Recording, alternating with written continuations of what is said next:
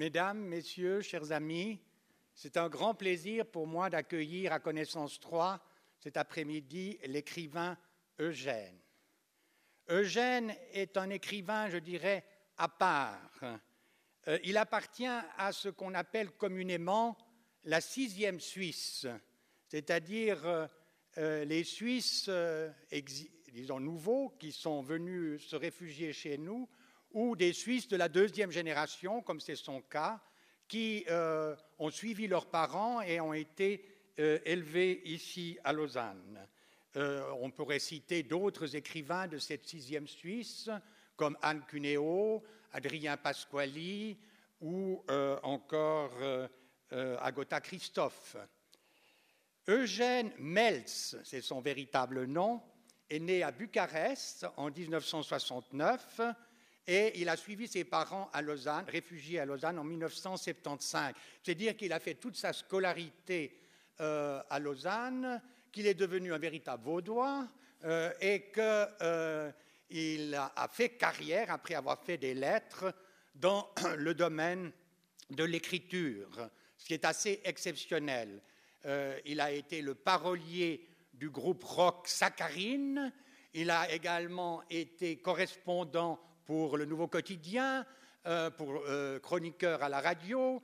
Euh, il s'est occupé de travaux pour l'Expo 01.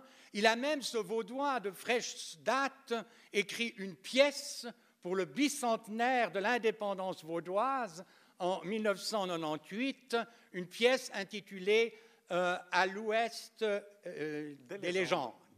Pièce malheureusement qu'on ne trouve pas dans le commerce. Euh, il a également été, je dois le signaler, euh, le dernier président de la Société suisse des écrivains avant que la Société suisse des écrivains euh, se, se, réunisse au groupe Dalton pour former la Société des auteurs, et j'aime pas tellement ce titre, et des autrices de Suisse. mais c'est surtout par ses récits que euh, Eugène s'est fait connaître.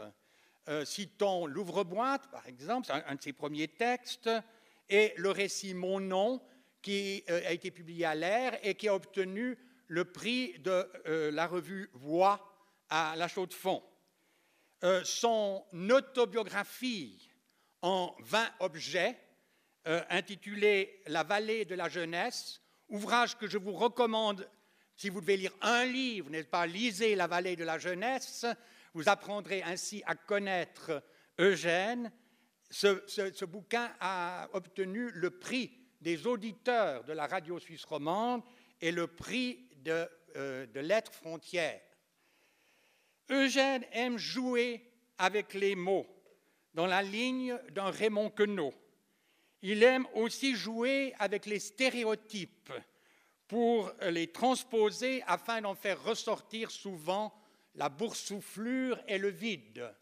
Aujourd'hui, il va nous parler d'un sujet tout à fait énigmatique pour moi. J'ai demandé à ma consoeur Françoise Fourneau, mais de quoi va parler Eugène? Et elle m'a dit d'architecture. Je vous donne la parole. Merci beaucoup. Merci. Bien. Est-ce que tout le monde m'entend? Ça marche? Ça fonctionne. Donc, j'ai proposé effectivement un titre vaste et impossible à circonscrire en 45 minutes. Donc, je me lance. Voilà, je vais commencer par un aveu. Je suis jaloux des architectes. Normalement, je sais, on vit dans un monde dans lequel les architectes nous jalousent, nous autres, les écrivains. Parce que nous, avec euh, quelques mots, quelques adjectifs bien choisis et deux ou trois adverbes, nous réussissons à créer une rue entière, une cathédrale qui transperce le brouillard ou une cité flottant au-dessus des nuages.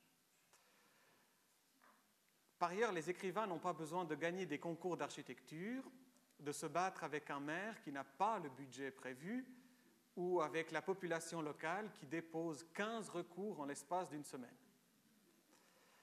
Moi, pour décrire une ville, euh, je n'ai pas besoin d'ouvriers ni d'ingénieurs bornés qui refusent de réaliser ce qui est dessiné sur le plan sous prétexte que ce serait trop cher. Je sais tout ça. Mais quand même, je jalouse les architectes. Parce que eux, ils construisent des maisons dans lesquelles les visiteurs entrent pour de vrai.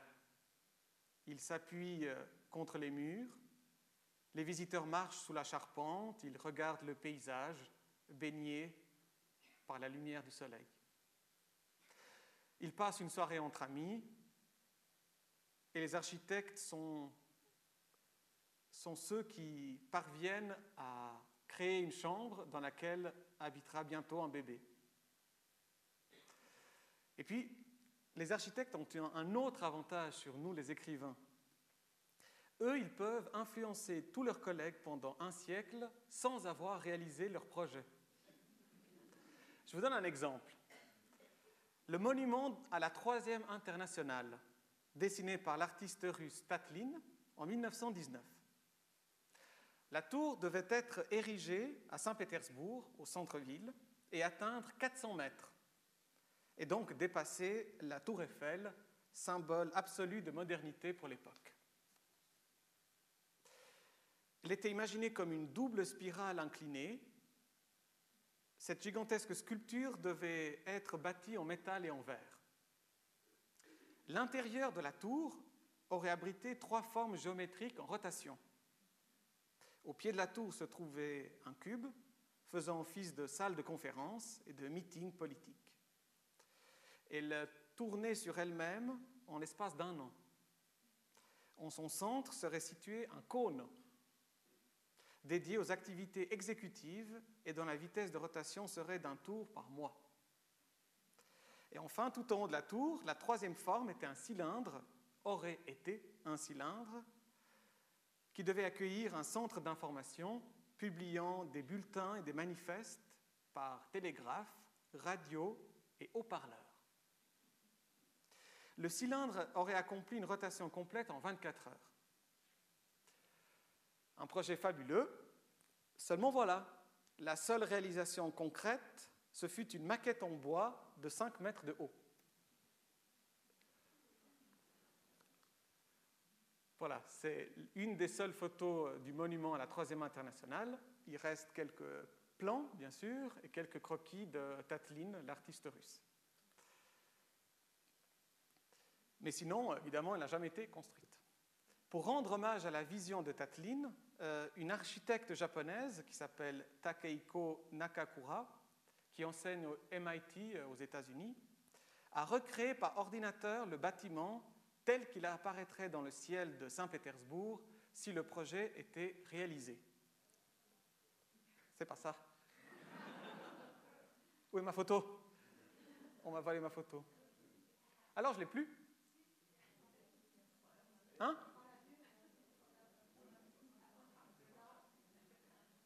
Mais.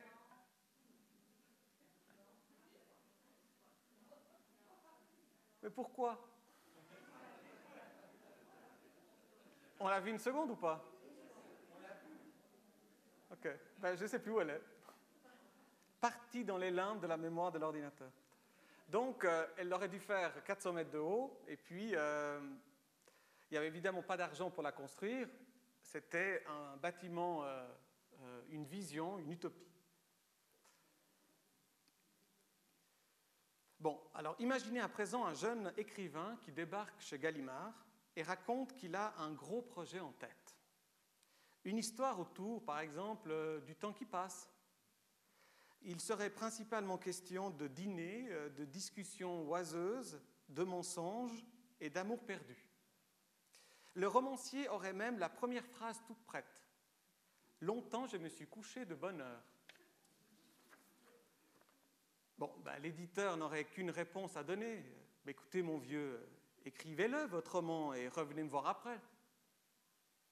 Et oui.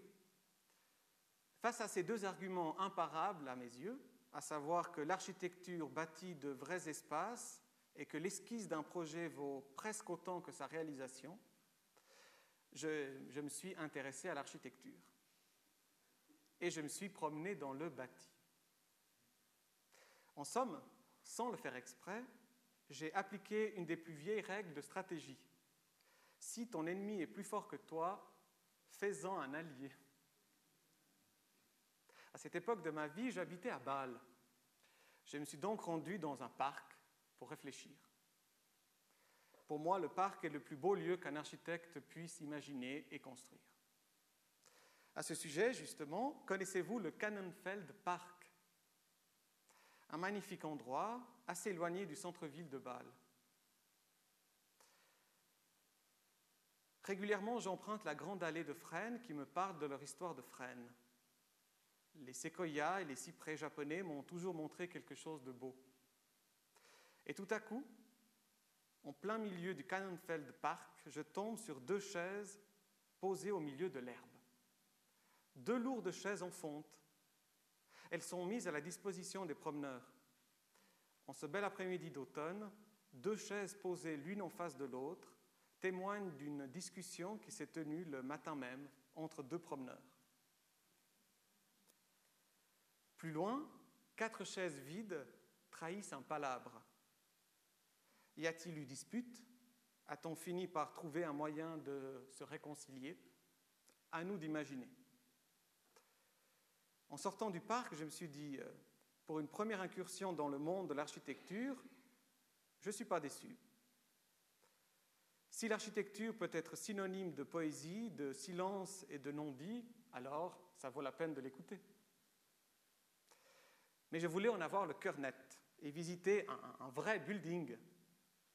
Je me suis donc rendu dans le nouvel emblème de l'architecture suisse, la Messe Tourme, et ses 105 mètres.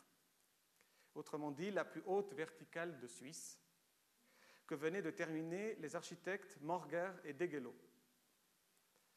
Aussitôt, j'ai eu le sentiment d'entrer dans un film.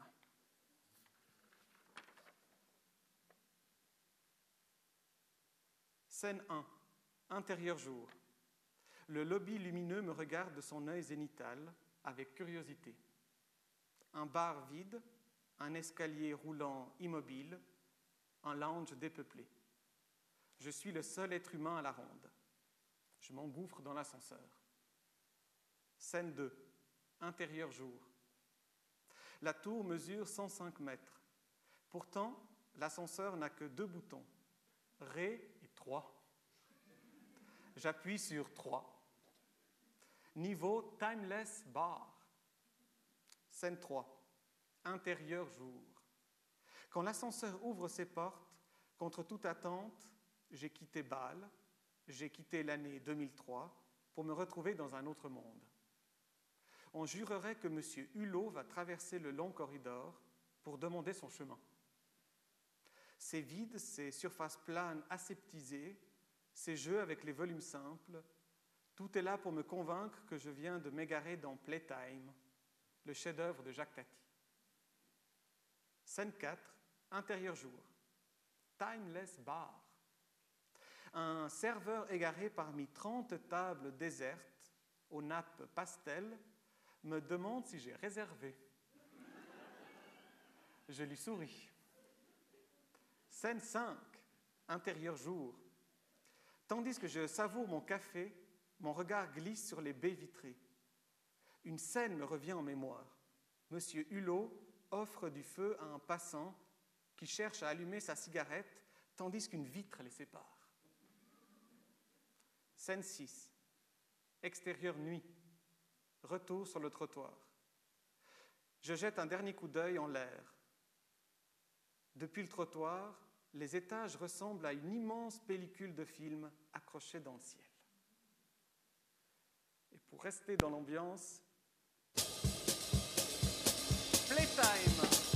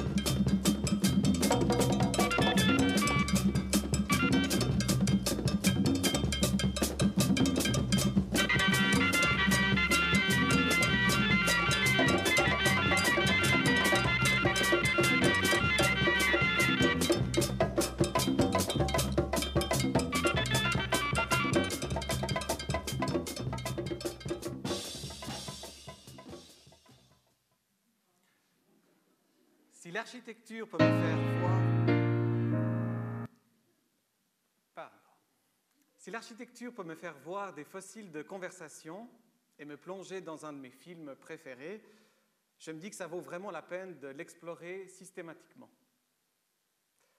À ce moment, je suis invité à Moscou pour lire un texte durant la semaine de la francophonie. Oui, il y a des francophones à Moscou. Sur place, tout le monde me dit d'aller voir la basilique du Saint-Sauveur. Ben, je réponds que non, je veux aller visiter le Kremlin. Va voir la basilique du Saint-Sauveur.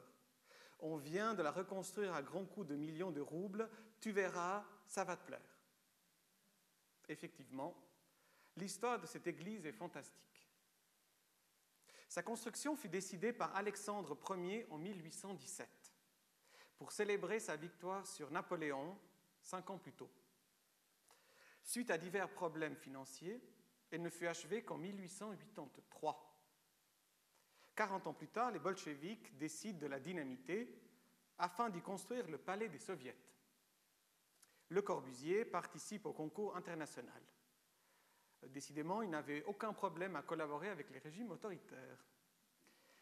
Mais après la destruction de la cathédrale en 1931, les ingénieurs s'aperçurent que le sol au bord de la Moskva était trop mou pour accueillir un tel édifice.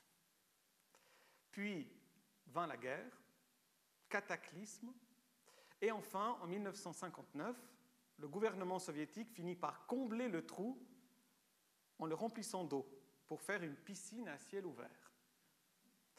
Dès la chute de l'Union soviétique en 1991, le patriarche de Moscou milita comme un forcené pour la reconstruction de la basilique. L'argent du peuple, des sponsors et de l'État afflua, si bien qu'elle fut consacrée en l'an 2000 déjà. Absurdement fidèles à l'original, les panneaux de marbre à l'intérieur portent les noms des martyrs de 1812. Le temps était comme figé. Devant moi, je lisais les noms des personnages de Guerre de Tolstoï. D'ailleurs, le grand écrivain, mort en 1910, s'était sans doute promené dans cette basilique. Encore une fois, littérature et architecture s'entremêlaient. De retour en Suisse, je découvre que les chocolats caillés ont reçu un nouvel emballage, imaginé par l'architecte star Jean Nouvel des emballages en plastique transparent du plus bel effet. Et sur les murs de nos villes, des affiches par centaines pour annoncer la révolution. L'affiche la plus intrigante de toutes est celle pour la boîte de pralinés féminins. On voit des féminins s'étendant à l'horizon, avec des avenues composées de pralinés Gandouja, des villas en forme d'avlotte, et en guise de tour, des empilements de Malakoff et de Moka. Bien étrange ville en vérité. Mais je me suis dit, il ne faut pas la prendre à la légère. Peut-être que la boîte féminin est un manifeste architectural, une cité monstrueuse, sans banlieue ni centre-ville, un enchevêtrement de bâtiments en aluminium s'étendant à l'infini. Qui voudrait habiter dans la ville nouvelle? Personne, sans doute. Heureusement, nous avons notre sauveur, je me suis dit. Un architecte suisse qui adore redéfinir les centres urbains. Un homme qui affectionne les grands gestes architecturaux. J'ai nommé Mario Botta. Pourquoi ne construirait-on pas une tour centrale dans la ville nouvelle? Bah, Rien de plus simple puisque le bâtiment existe déjà. En effet, comment oublier que Mario Botta s'est aussi commis dans l'alimentaire en dessinant la bouteille d'eau minérale Valzer. Si j'étais maire de la ville nouvelle, j'érigerais en son centre une bouteille de 33 centilitres de Valzer.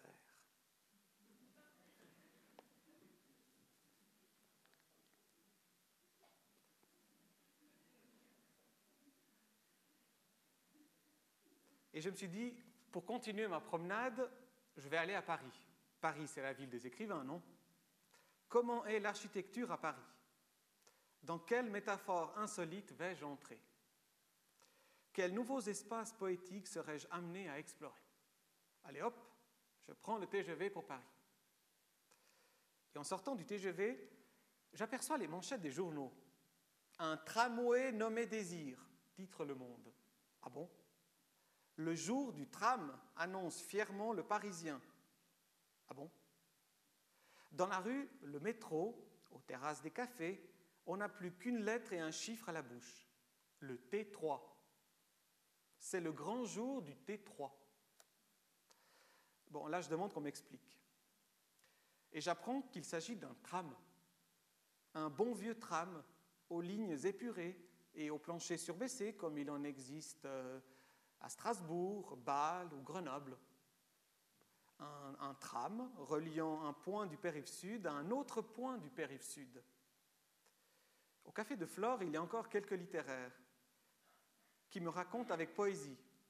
Vous savez, ce fut 15 ans de palabres, 5 ans de travaux et de bouchons, 267 millions d'euros pour aboutir à la huitième merveille du monde, 8 kilomètres de rails.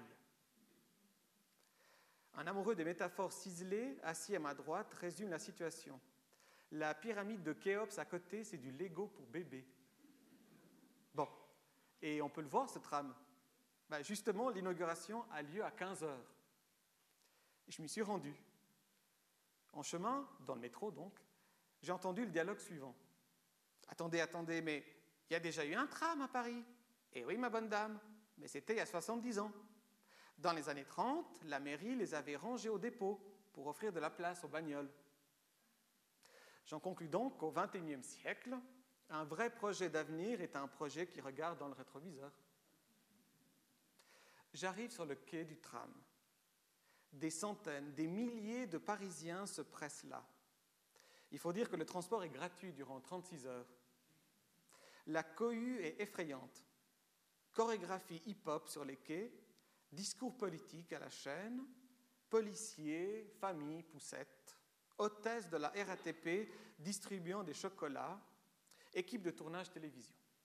Et soudain, il est apparu. J'ai réussi à monter dans le, dans le, T3 pour trois stations.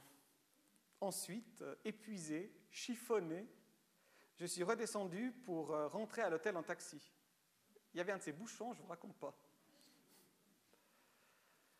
Le lendemain, je décide de flâner là où la chanson dit de flâner, c'est-à-dire aux Champs-Élysées. Je sors du métro je tombe sur ça. Je me suis trompé de métro, quoi. Je redescends les escaliers pour vérifier. Mais non, c'est la bonne station. Je remonte complètement désorienté. J'aperçois l'arc de triomphe et effectivement, ces voiles métalliques qui coulent le long de la paroi de verre marquent bien le début des Champs-Élysées. Stupéfait, je commence à marcher. Je ne sais pas si vous êtes récemment passé sur la légendaire avenue, en tout cas, c'est plus du tout comme dans la chanson. C'est Walt Disney au pays de l'architecture en folie. On trouve par exemple un modeste magasin Citroën qui décline son logo avec le chevron sur une petite façade de 20 mètres. À l'intérieur du magasin, tout n'est que modestie, retenue, choix des couleurs les moins tape à l'œil possible. Je continue à marcher et je tombe sur ça. J'ai déjà vu cette forme quelque part, je me dis. Il m'a fallu au moins deux minutes pour reconnaître la dernière machine Nespresso. Eh oui, le bon vieux Nespresso qui se fabrique à Orbe, en plein canton de Vaud. Ben, il est monté à Paris pour se rendre international. À l'intérieur, les murs sont capitonnés de capsules dorées. Les machines sont présentées comme si on était, je sais pas, chez Cartier par exemple. Je m'apprête à prendre une photo, deux gardes du corps me sautent dessus et m'explique que les photos sont strictement interdites. Et oui, en 2010, c'est plus simple de photographier la Joconde au Louvre qu'une machine à café dans un magasin de machines à café.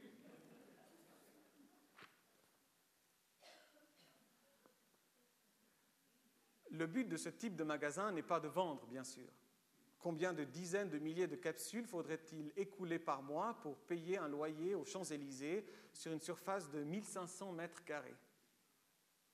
Le but est de faire parler, de communiquer, L'architecture devient communication. Et on communique en utilisant les matériaux les plus clinquants, en faisant appel à une star de la décoration d'intérieur et en invitant par exemple Sharon Stone à l'inauguration. Comme ça, les magazines People, les revues d'architecture et les conférenciers de connaissances 3 en parleront. Mais en matière de clinquant, je n'avais encore rien vu. Juste à côté de Nespresso boutique shop euh, Champs-Élysées, au numéro 8 précisément, se dresse le paquebot absolu, le vaisseau amiral de la marque Louis Vuitton. À l'intérieur, le granit, le bois précieux, les installations vidéo d'artistes contemporains me donnent le tournis. Les étages n'en sont pas vraiment. On dirait les terrasses d'un jardin suspendu plongeant vers moi en cascade. J'erre un moment et par hasard, je me retrouve dans le Saint des Saints, la coupole du magasin. 1900 tubes de métal tombent du ciel. 70 tonnes de matériaux ont été utilisés pour refléter la lumière. J'ai osé faire une photo, mais le plus discrètement possible. Je sentais que c'était comme photographier un numéro de code euh, secret au Pentagone, par exemple. Ce lieu extraordinaire abrite ce que la marque possède de plus précieux, ses valises. Car au fond, tout est parti de là, non? Des valoches solides, élégantes. Combien coûte la valise la plus chère chez Vuitton? Mes yeux commencent à fureter. 5 000, 8 000 euros. À chaque fois, j'en trouve une plus chère. Et tout à coup, je la vois. Une malle, toute bête, avec des compartiments pour ranger cinq costumes et une trentaine d'objets de voyage. Rien de plus. Le prix est tout simplement monstrueux. Pour le prix de cette valise, je pourrais voyager un an et visiter des dizaines de sites à travers le monde. En gros, si je l'achetais, je n'aurais plus qu'à rester chez moi pour la contempler. Vous voulez savoir le prix? Vous êtes sûr que cette information est susceptible d'illuminer votre journée?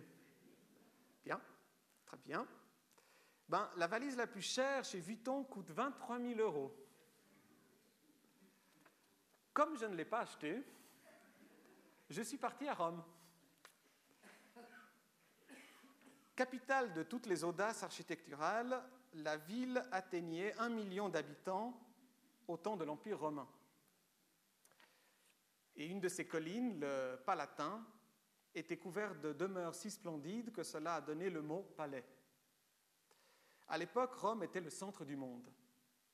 Oui, mais quand je suis à Rome, je me suis dit, quel est son centre? À n'en pas douter, à l'époque romaine, c'était la petite colonne dressée sur le forum, à côté de la Via Sacra, marquant le point de départ de toutes les routes sillonnant l'Empire. De là, on pouvait se rendre en Syrie ou en Calédonie. Mais aujourd'hui, en 2010, longtemps j'ai cru que la Stazione Termini était le centre de Rome. Il faut dire que les architectes n'y sont pas allés avec le dos de la cuillère. Hein. On peut placer deux colisées dans le hall d'entrée.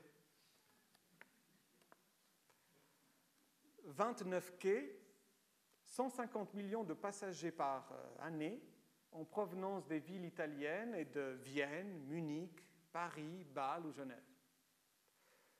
En plus, il y a le croisement des lignes de métro A et B en sous-sol. Effectivement, il existe quelques arguments qui plaident en, plaide en la faveur de Stazione Termini comme centre de Rome. En plus, depuis décembre 2006, pour une raison mystérieuse, la gare est dédiée à Jean-Paul II, le pape le plus populaire depuis un siècle. Mais je me suis promené un dimanche au centre-ville. Une file d'attente kilométrique partait du Panthéon et allait se perdre dans les ruelles. Autrement dit, ce n'était pas une file d'attente pour aller au Panthéon, c'était une file d'attente qui partait du Panthéon pour aller ailleurs. Alors j'ai suivi le mouvement. Et je suis arrivé chez Giolitti. Le marchand de glace qui sert les meilleures glaces de Rome depuis plus d'un siècle. En tout cas, le slogan l'affirme. Et quand on demande aux gens, les gens le confirment. Jollity n'a peut-être pas 150 millions de clients par année, bon, mais en termes d'affection, c'est bel et bien le centre d'Europe.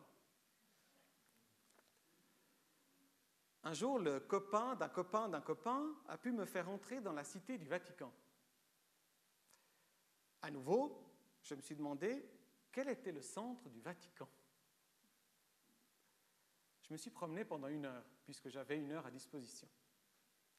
J'y ai vu des forêts de statues, des terrasses, une vieille station de radio, une reproduction de la grotte de Lourdes, que je qualifierais de délicieusement kitsch. Il y avait évidemment des brassées de roses et une jolie garnison de gardes suisses. Et surtout, on assiste à un incessant balai de limousines. Le pays ne mesure que 0,44 km. Pourtant, les ambassadeurs, les évêques et les cardinaux venus du monde entier semblent brusquement incapables de marcher d'un bâtiment à l'autre. Ce balai diplomatique ne gravite pas autour de la basilique Saint-Pierre. Non. L'épicentre de Rome, euh, du Vatican, c'est sa station d'essence. Alors, ni euh, baroque, ni franchement Renaissance, les trois pompes ont l'avantage de distribuer la samplon la moins chère de la péninsule. Et oui, il y a beaucoup moins de taxes au Vatican qu'en Italie. D'ailleurs, tout Romain normalement constitué cherche un prétexte pour entrer dans la cité du pape pour y faire le plein.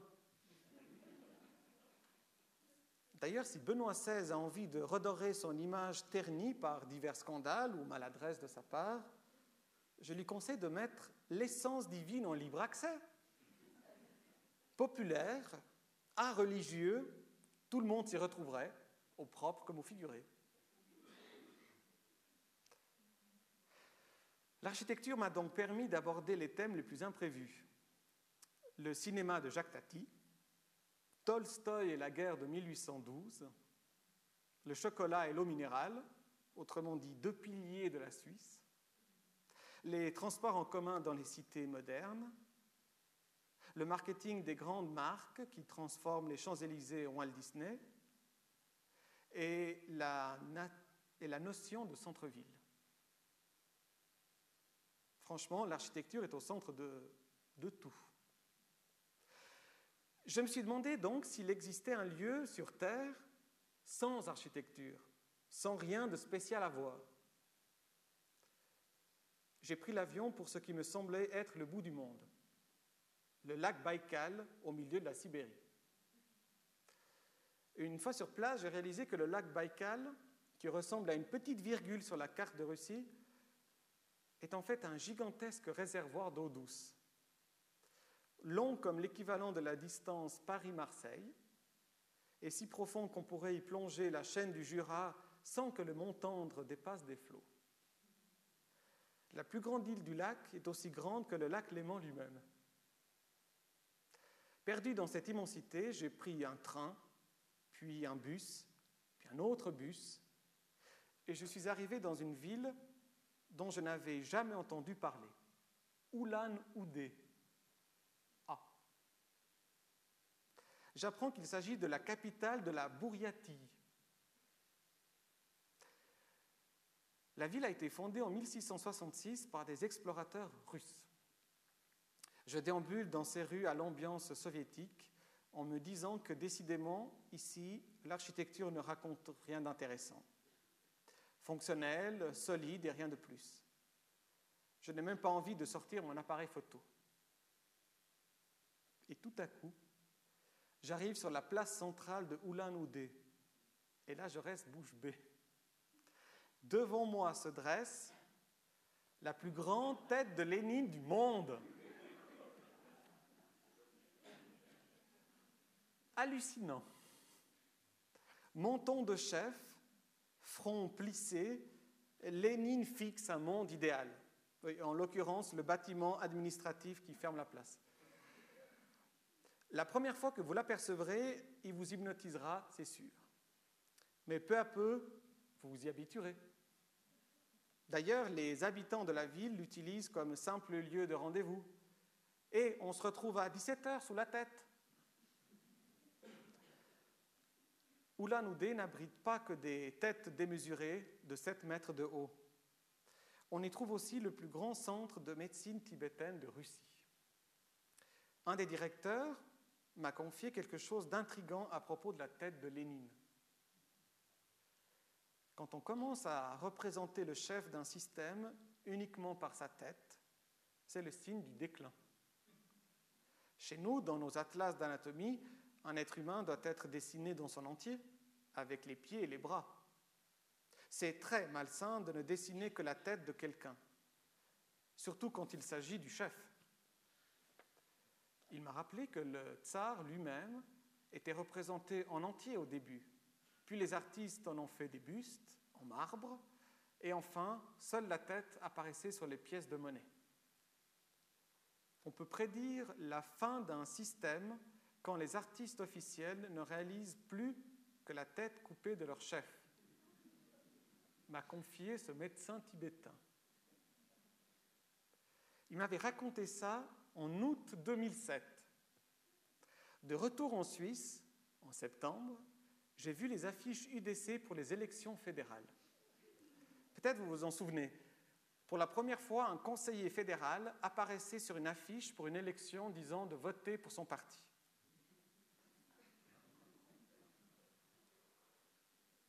Et qu'est-ce qu'on voit? Le chef déclaré de l'UDC n'est pas représenté en entier. On ne voit que sa tête et son buste. Bah, vous voyez où je veux en venir. Le 12 septembre de la même année, Christophe Blocher n'a pas été réélu au Conseil fédéral. Le médecin tibétain de Ulan-Ude avait prédit la chute de Christophe Blocher. Incroyable, mais vrai. Non, décidément, cette fois c'est sûr, l'architecture est partout. À travers le prisme de l'architecture, on peut parler de tout et même évoqué Blocher, Lénine et Georges Clooney dans la même conférence, ce qui est quand même un exploit. Dans les années 60 du XXe siècle, la linguistique structuraliste s'était retrouvée au centre des sciences humaines. Claude Lévi-Strauss l'utilise en anthropologie, Jean-Pierre Vernant en histoire des religions, Roland Barthes pour la sémiologie, Lacan pour la psychanalyse. Je me demande si on ne pourrait pas mettre l'architecture au centre des sciences humaines aujourd'hui. À travers elle, on parlerait de littérature, de sociologie, de religion, de cinéma, de marketing et des glaces Joliti. Voilà, merci.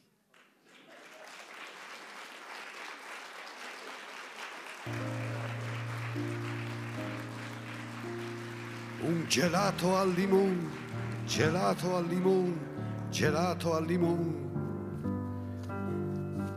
Sprofondati in fondo a una città. Un gelato al limone, è vero limone, ti piace? Mentre un'altra estate se ne va. Libertà e perline colorate.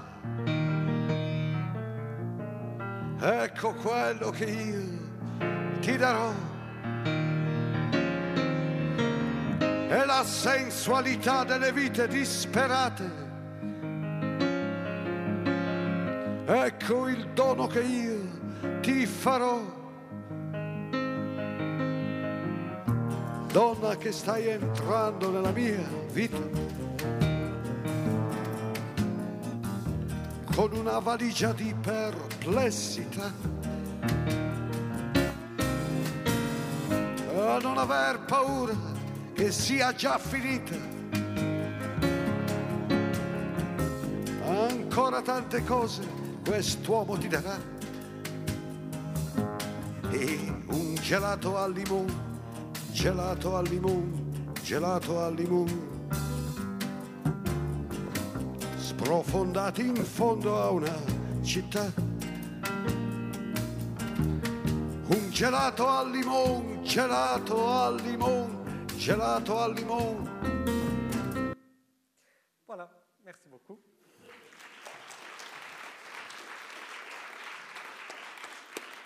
Merci à Eugène pour cette merveilleuse promenade.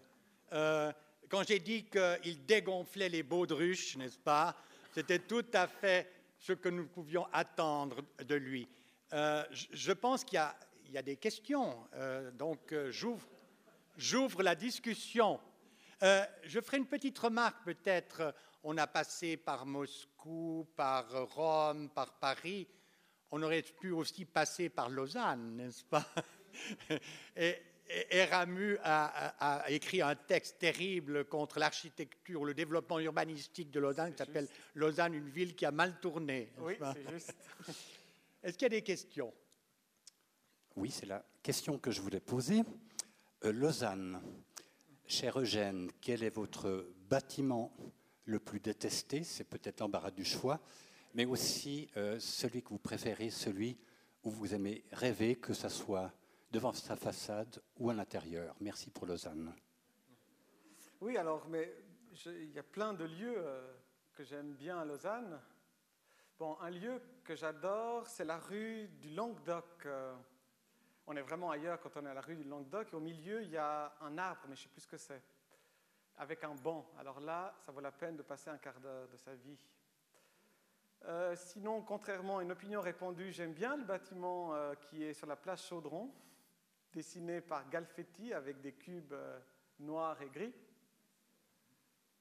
Euh, par contre, en dessous, euh, la station du Leb est un peu, comment dire, hollywoodienne avec un mur d'eau, etc. Vraiment excessif. Et un bâtiment que j'aime pas à Lausanne. Alors généralement on dit qu'il y en a tellement, c'est ouais, comme vous dites, il y a l'embarras du choix, mais tout n'est pas si moche. Qu'est-ce que j'aime pas du tout? Ah oui, l'hôtel Radisson de Ouchy. Ce qui me fait rire, c'est qu'on a construit l'hôtel Radisson, qui est vraiment un gros cube, quoi. Et qu'on s'est battu à mort pour interdire de construire une espèce de galet qui aurait été sûrement bien mieux. euh, C'était le musée euh, des, des Beaux-Arts. Mais le débat est clos.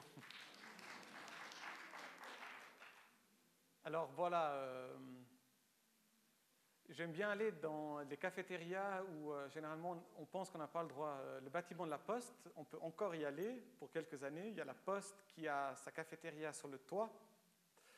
Et euh, au début, il fallait se faire passer pour journaliste ou postier parce qu'il y a Edipress juste à côté. Mais il ne vérifie plus maintenant. Vous pouvez monter et il y a vraiment un balcon sur, le, sur Lausanne et le Léman fabuleux. C'est au huitième étage de ce gros bâtiment une poste construite dans les années 60. Bon, puis sinon, j'aime énormément, je chéris la vallée de la jeunesse et euh, son théâtre de marionnettes, qui n'a pas été rénové, mais qui est quand même bien là, avec euh, son toit en forme de coquillage, une voûte de béton. Donc c'est vrai que je ne parle pas de Lausanne dans cette euh, promenade architecturale, mais je voulais aller un peu plus loin. Bon, le texte, euh, en partie, se trouve dans ce livre qui vient de sortir. Là, il y a des histoires sur Lausanne, sur le musée des beaux-arts, euh, des choses comme ça. C'est des chroniques d'architecture euh, publiées dans la revue Tracé. C'est une revue de l'EPFL. Et il me donne carte blanche depuis six ans et demi pour écrire sur ce que je veux dans le bâti. Parler du vécu dans le bâti, on va dire. Et alors, c'est le magazine du territoire, donc tout est territoire, donc tout, allait- tout est ouvert. Je peux parler d'un parking, un musée, une nouvelle église, une école. Et voilà, alors euh, il y a une partie de la conférence qui se retrouve sous forme de chronique là-dedans.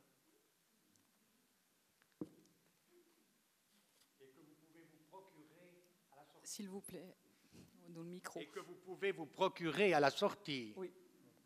Et même avoir une dédicace. Y a-t-il d'autres questions?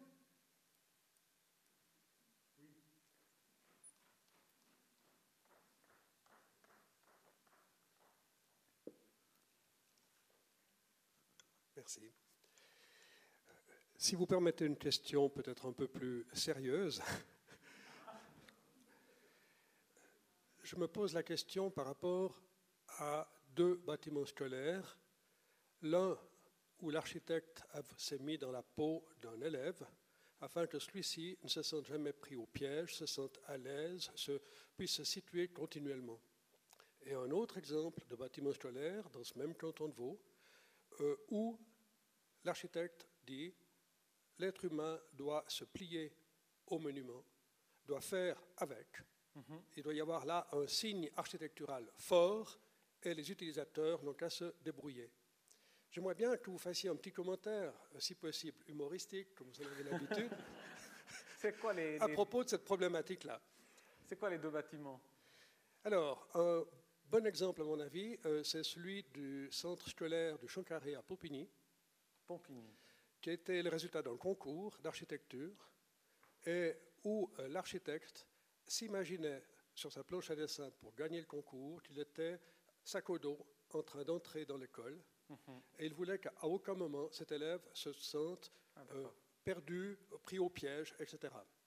Et l'autre école. l'autre euh, exemple, eh ben, euh, c'est évidemment que ce soit l'école d'Arzier ou que ce soit le, gymnase de Nyon, où là, c'est un signe architectural fort, mhm. mais où les élèves ont dû trouver des solutions.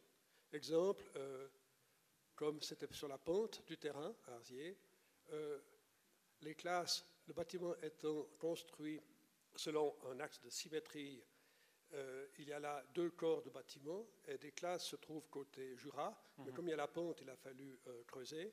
Donc il y a un grand mur en béton. Ah ben, les élèves, ils ont dessiné les montagnes sur le mur en béton, ah mais ils se trouvent évidemment pas du tout euh, dans la même situation que ceux qui se trouvent côté lac. Mhm. Alors là, c'était juste deux exemples, mais ça m'aurait intéressé d'avoir votre réflexion par rapport à ces deux attitudes qu'on retrouve chez bien des architectes, c'est-à-dire j'essaye d'être bien dans ce bâtiment comme si moi je l'utilisais, ou bien au contraire, je veux faire un acte architectural fort de façon que les générations puissent ensuite gloser là-dessus longuement. Merci. Euh, je me souviens qu'une de mes premières euh, nouvelles compositions faites à 15, 16 ans, comme ça, 16 ans, j'avais écrit euh, sur un petit garçon qui va à l'école ah, voilà, j'avais fini mon collège, j'allais entrer au gymnase. J'avais écrit une composition sur un enfant qui était en fait un sucre, c'était une famille de sucre. il allait se retrouver à l'école et puis savait qu'il allait se faire dissoudre dans l'école, justement. Et il ne voulait pas y aller, voilà, c'était un conte. Et puis, pour ce qui est des gestes forts des architectes au service des gens, il y a effectivement les deux attitudes. Euh, il y avait une expo récemment à la Fondation Baylor sur l'architecture et sculpture. Donc, euh, euh, le, bâtiment devient une sculpture. alors, ça, c'est la difficulté quand on doit habiter dans une sculpture. Alors, une sculpture va bien dans l'atelier du sculpteur, et quand on est censé y habiter dedans, construire les voies qui vont y mener, tout ça, on voit que ce n'est pas pratique. Et bon, c'est le problème des architectes qui ont souvent se sentent un peu démurges avec un grand ego. Ça dépend. C'est pas pas toujours le cas. Les architectures devraient être au service des gens. Mais même quand les architectes disent qu'ils sont au service des gens, ce n'est pas forcément le cas. Ils rendent pas forcément service. Donc, euh, euh, moi j'étais au collège du Belvédère. Euh, je l'aimais pas énormément. Parce que je trouvais qu'on était un peu. il y avait des baies vitrées, mais on sentait un peu écrasé.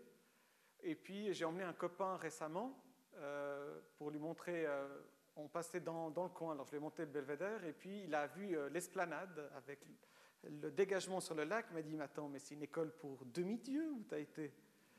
Tellement qu'il était impressionné par le, panorama offert aux enfants, qu'on qu'on s'est arrangé pour préserver, pour que les enfants puissent voir tout ça. Alors moi, je n'ai pas tellement aimé l'école, et lui, il était enchanté du panorama. Alors c'est difficile de, savoir ce qui est complètement réussi et totalement raté. Euh, voilà. Alors, je ne suis pas architecte, je me promène juste avec plaisir dans l'architecture. J'aurais de la peine à parler à leur place. En tout cas, je déteste les grands gestes architecturaux. Euh, euh, il y a des architectes qui arrivent à faire des choses vraiment étonnantes tout en restant modestes, utilisant des matériaux du coin ou enterrant à moitié euh, le bâtiment. Il y a plein d'astuces pour ne pas se faire voir du premier coup. Qu'est-ce que vous pensez du rolling, du, Rolex, pardon? Du Rolex Learning Center. Eh bien voilà.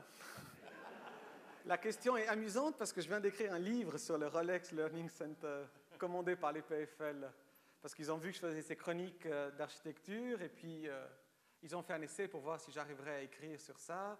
On l'a fait à deux avec un architecte, lui s'occupe de la partie construction et moi d'écrire ce que c'est qu'une bibliothèque en 2010, euh, qu'est-ce que c'est qu'un campus sans véritable centre. Je raconte l'histoire de l'EPFL, tout ça.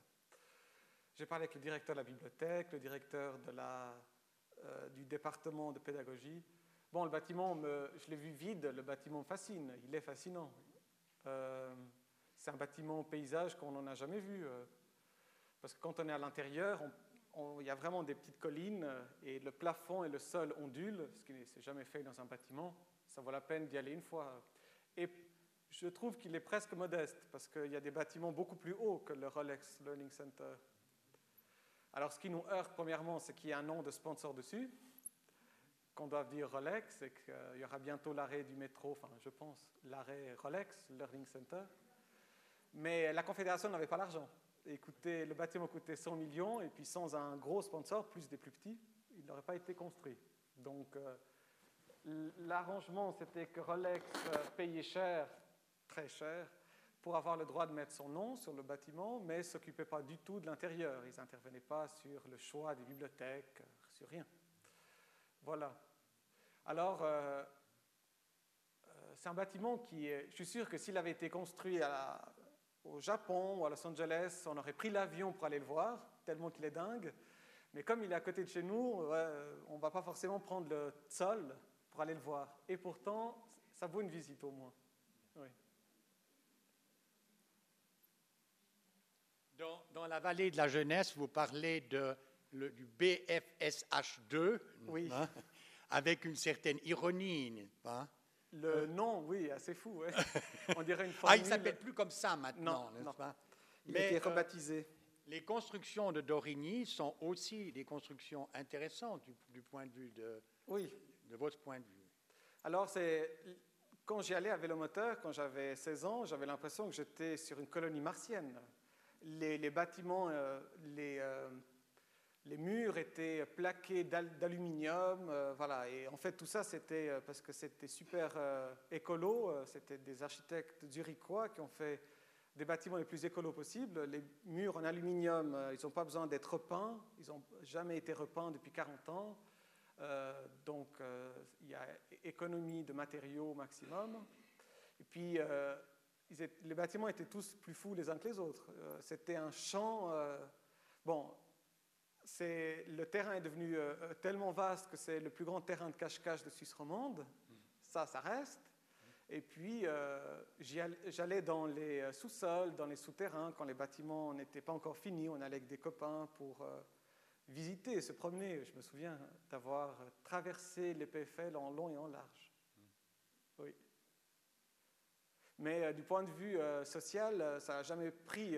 Il n'y a pas eu de lien entre les PFL, et Dor- enfin, entre Dorigny et Lausanne. Oui, c'est un grand problème. Depuis l'arrivée du métro, c'est déjà un peu mieux parce qu'on peut y être en 12 minutes. Et puis, euh, euh, ils essayent au, au début d'ouvrir leurs locaux pour des sociétés de l'auto, des choses comme ça, mais personne ne voulait aller là-bas. Ça ne marchait pas bien. Donc, ils espèrent qu'avec ce Rolex Learning Center et le parc qu'il y aura autour, ce sera un nouveau lien avec la ville. C'est un peu le but. Une autre question question là-bas? Euh, En attendant peut-être que cette question soit posée, j'ai une question tout autre que je voulais vous poser, mais qui est indépendante de votre sujet, l'architecture.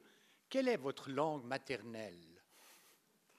Ben, je, je suis venu en Suisse à 6 ans et euh, je parlais roumain bien sûr. Pour avoir l'air normal, j'ai très vite commencé à parler français Oui.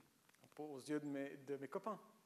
Et puis je ne sais pas exactement quand c'est fait, ça s'est passé, mais vers 8-9 ans, on a commencé à parler en français avec mon frère. Avec votre frère. Voilà. Oui. Donc on parlait que en français, on jouait en français, on se mentait en français. Voilà. Et avec vos parents? Euh, je voulais que parler français, donc il me parlait en roumain et je répondais en français. Et quand ils venaient me chercher à l'école, je leur disais, mais parle normalement. Et puis, euh, j'ai jamais appris à écrire le roumain, mais euh, oralement, je le parle encore. Et puis, vi- évidemment, quand je vais en Roumanie, j'ai un accent roumain, euh, français à couper au couteau. Et alors, euh, il, est- il m'est déjà arrivé à Bucarest qu'on me pose la question, mais pourquoi tu as appris le roumain? Qu'est-ce que ça te rapporte? Ça va pas ou quoi d'apprendre cette langue? Voilà. Donc, j'ai deux langues maternelles. Oui. J'écris pas en roumain, mais je parle volontiers roumain. Et sinon le français. La question? Euh, monsieur, j'imagine que vos chroniques peuvent être laudatives ou destructives. Alors ma question est la suivante. Est-ce qu'il y a des architectes qui vous craignent et qui vous fuient? Et est-ce qu'il y a des architectes qui vous recherchent et qui vous adorent? Euh, alors j'avais fait une chronique sur euh, le changement de nom, par exemple, à Dorigny, euh, justement le bâtiment BFSH2 qui est devenu Humance, ce qui a énervé les, euh, les professeurs qui étaient dans Humance parce qu'ils trouvaient ridicule ce nom. Finalement, on s'appelle Anthropole, je crois maintenant. C'est un architecte qui a rebaptisé tout ça. C'est l'architecte qui avait inventé le mot de art et plage pour Expo 02. Il jouait avec des mots valises. Et il avait gagné le concours pour le flanc ici euh, avec euh, Choumi, mais finalement ils n'ont pas réussi à construire. Euh, le projet a été détourné. Alors lui, j'ai fait une chronique assez méchante sur le changement de nom. et lui m'a écrit, mais finalement on a bu un café et puis on s'est très bien entendu. Je lui ai expliqué mon point de vue, puis il m'expliquait le sien, et voilà. Et puis, dernièrement, euh, dans le dernier numéro de la revue, il y a une critique très méchante sur mes chroniques, de la part d'un des euh, euh, membres du conseil éditorial de la revue Tracé, qui n'aime plus mes chroniques. Voilà. Et une fois, je m'en suis pris à Mario Botta, je parlais du glacier des 3000. Peut-être vous voyez ce que c'est, vers les, vers les Diablerets. Bon, alors, le, bâtiment est assez réussi, mais euh, il y a le culte de Botta. Je pense que lui n'y est pour rien, mais il pourrait quand même dire que je ne suis pas d'accord. Il y a le sandwich Mario Botta, rond, comme il se doit, avec euh, du chou blanc à l'intérieur euh, pour 4,50 francs. Et puis, il y, a la vaisselle Mario Botta aussi. Tout a été décliné. C'est Bottas Word, comme ça. Alors, je critiquais un peu ça, le monde Botta. Mais si- sinon, la chronique passe plutôt bien, parce que pour une fois, euh, je ne jargonne pas, je ne, pas, je fais pas de théorie d'architecture, je me promène euh, et je dis quels sont mes sentiments. Je fais des parallèles en différentes choses, mais euh, je ne fais pas l'architecte. Alors généralement, ça passe bien, parce que pour une fois, les architectes ont l'impression que leur métier n'est pas que froid, rationnel et un combat permanent contre les autorités, la population locale. voilà. Vous ne faites pas de chronique sur vos confrères écrivains. Eh bien, non.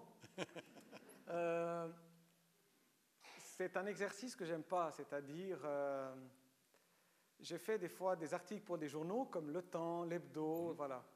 Et très vite, je leur ai dit, je veux bien parler de tous les sujets, c'était en société culture que je faisais. Je parle de tout sauf de mes confrères, et tout le monde était d'accord avec ça. Alors, il y a des écrivains euh, qui sont devenus journalistes, des journalistes qui sont devenus écrivains, et j'aime pas ce mélange des genres euh, où euh, on se critique les uns les autres. Je sais bien qu'à Paris, il y a un microcosme qui ne fait que ça. Oui. On se parle les uns des autres. Alors, euh, je trouve bien, ce serait bien que les architectes parlent de littérature et les écrivains d'architecture, par exemple. Euh, C'est du dilettantisme que j'aime bien. On ne parle pas en, en spécialiste. Je, je le comprends tout à fait, et parce que je trouve qu'il y a dans la critique littéraire beaucoup de...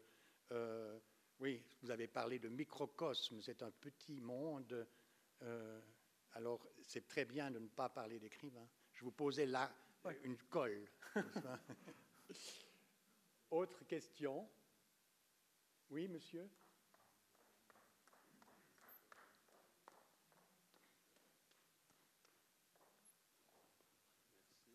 Je reviens à la première question qui vous a été posée. sur Lausanne. Sur Lausanne, oui. J'ai vu il y a bien longtemps une inscription sur un mur.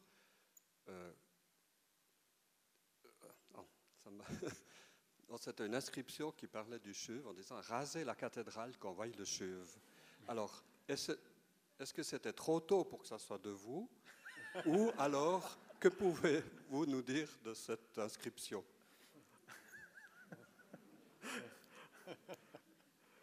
Euh, je trouve que c'est bien d'écouter les murs. Euh, à, à Rome, il y a deux endroits encore euh, où depuis des siècles, et ils ont été préservés ces endroits, il y avait des mots qui étaient écrits très assassins. voilà. Et ces lieux existent encore. on peut afficher des choses.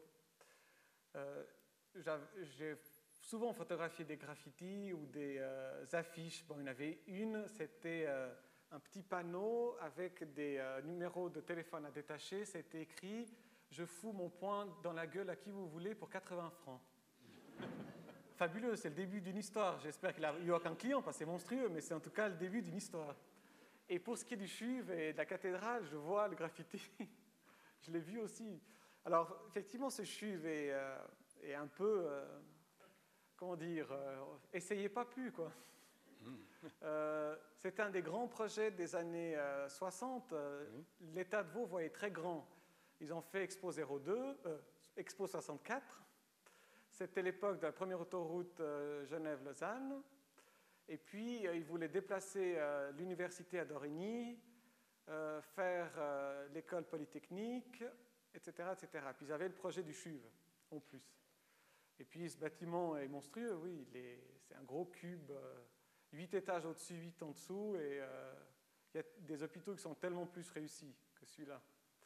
On n'arrête pas de transformer l'in- l'intérieur pour essayer d'améliorer. Euh, Ça fait 35 ans qu'on essaie d'améliorer.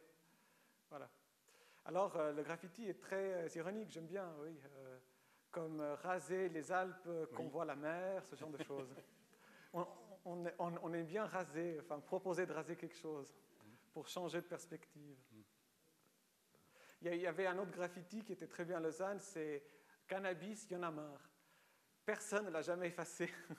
La police, je pense qu'ils ont dû le vernir pour que personne n'y touche tellement qu'ils étaient, que ça allait dans le sens euh, de ce que pense la police par rapport euh, au cannabis. Alors, c'était pas moi qui ai fait le raser le chuve, euh, raser la caté qu'on voit le chuve. Non. Euh, je voulais vous poser encore une question. Il semble que très jeune, vous vous soyez intéressé à l'architecture. Est-ce qu'il y a un événement ou quelque chose dans votre euh, vie d'enfant, de jeune, qui vous a euh, aiguillé sur, sur cet intérêt-là? Parce que c'est assez particulier malgré tout. Alors, euh, un des grands moments, c'est comme je racontais à l'EPFL, quand je roulais à vélomoteur et je voyais ces bâtiments qui semblaient sortir d'un film de science-fiction. Et puis, euh, après, à 20 ans, ma première copine était architecte, étudiante en architecture. Et c'est avec elle que j'ai découvert le plaisir de visiter des bâtiments euh, euh, pas prévus au programme. Alors, on- une fois, on était à Rome, et comme euh, n'importe quel être humain normalement constitué, je dis on va aller au Dôme, bien sûr. Il dit non, on va aller prendre le train. On a pris le train pour la banlieue pour voir des bâtiments construits dans les années 20 par un architecte italien. Et c'était des logements. Et le challenge, c'était tout à coup euh, d'entrer dans un de ces bâtiments, se faire offrir un café par un Italien pour voir l'intérieur, comment sont ces appartements. Alors du coup, j'avais l'impression de voyager en dehors du euh, guide touristique et ça m'a beaucoup plu.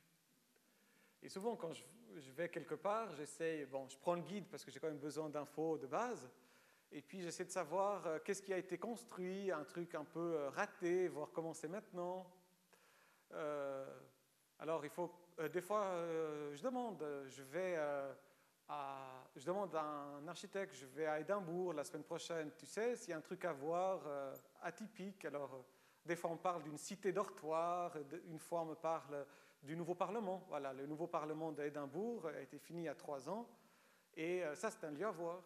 Et il est très public. euh, Ils organisent un festival de politique en août, par exemple. Donc, on peut entrer, euh, s'asseoir avec euh, tout le monde dans le grand Parlement. C'est un Parlement très récent, c'est un bâtiment important parce que l'Écosse est semi-autonome. par rapport à la Grande-Bretagne. Donc, visitez pas seulement le grand château d'Édimbourg, mais le Parlement, ça vaut la peine à Édimbourg, par exemple. Mais bon, l'architecture, c'est un peu le parent pauvre euh, de, de l'enseignement. On n'enseigne jamais ça. On enseigne, on fait option théâtre, euh, option plein de choses euh, au, gy- au gymnase, mais jamais architecture.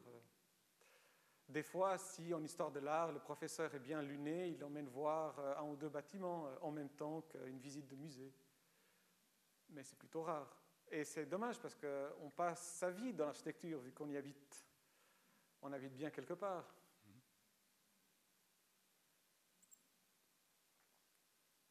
S'il n'y a pas de questions, on, passe sa- on passerait sa vie à vous écouter. pas?